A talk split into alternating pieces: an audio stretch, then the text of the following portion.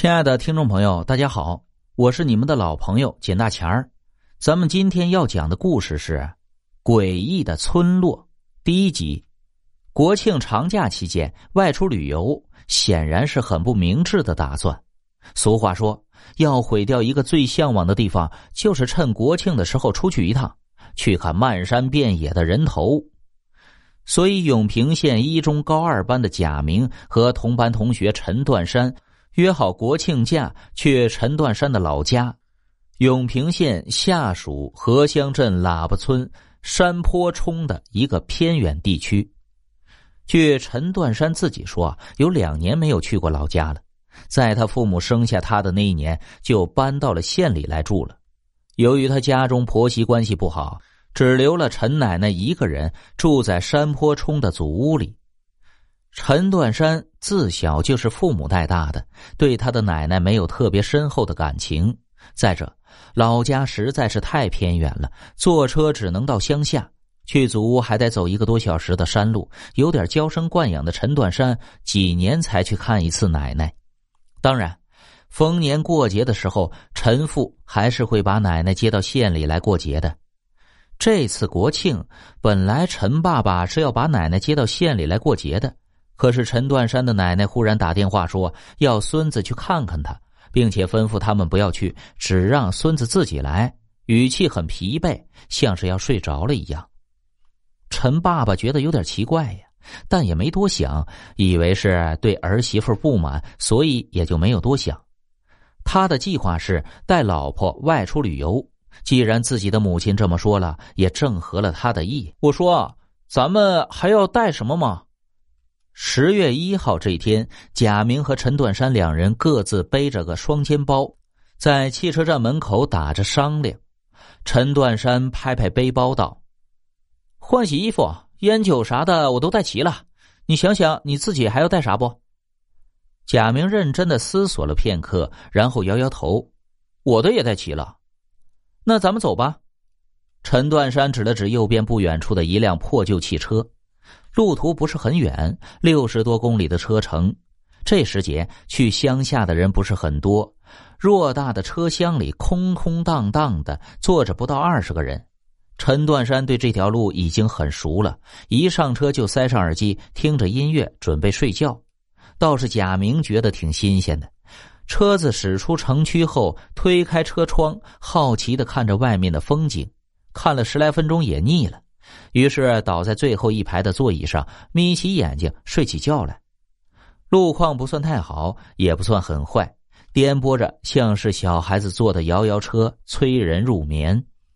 贾明醒来的时候，车速已经缓下来了。他推了推还在沉睡的陈断山，揉着眼睛问道：“你看看是不是快到了？”陈断山不急不忙的收起耳机，看了一眼窗外，说道：“哦，到了。”果然。他话音刚落，车子就停了下来。一直坐到终点站的只有贾明和陈断山两个人。车子将两人放下后，并未做停留，而是顺着原路开走了。贾明好奇的问：“他都不等乘客了吗？”陈断山解释着：“到这儿的车一天只有四班，如果有乘客的话，他们早早的就会到这儿等着的。呃，现在这一个人都没有，说明这段时间就没有人去县里的。”走吧，我们还得走一个多小时的山路呢。说着，带头往左边走去。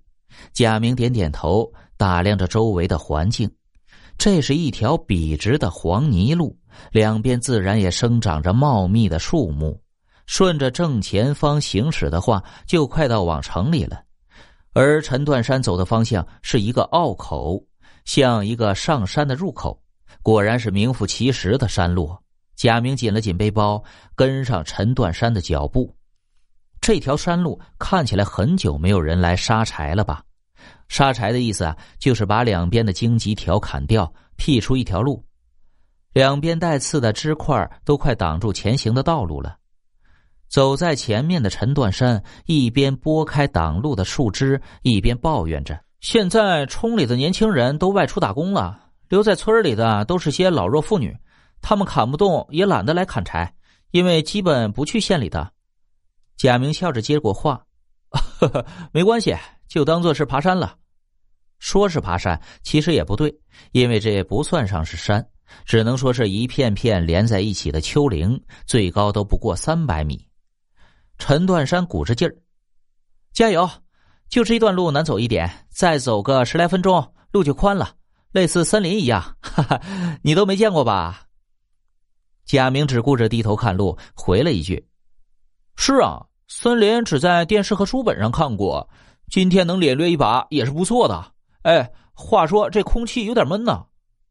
陈断山说：“主要是因为没有太阳。你忘了生物老师说的光合作用了吗？”贾明沈笑了一声：“得了吧。”如陈断山所说的，两人走了十几分钟的狭隘山路，眼前的光景就亮敞了起来了。嘘，陈断山忽然停住脚步，示意贾明噤声。贾明莫名其妙的看着他。陈断山小心的退后几步，走到贾明耳边说：“指着正前方一棵树上像鸽子一样的鸟说，看到没？那个叫竹鸡，味道一级棒。哎，咱想办法把他逮住，晚上吃顿好的。”贾明眼前一亮啊，说到吃的可是他的最爱。他小声的说：“呃，怎么逮？”陈断山从背包里拿出一把铁制弹弓，在地上扒拉了一粒石子，瞄准着树上的竹鸡。你忘了，我可是弹弓高手。贾明好奇的看着陈断山的动作，他们的位置离竹鸡有十五米左右，这一点距离对枪来说不算什么，可是弹弓就有点悬了。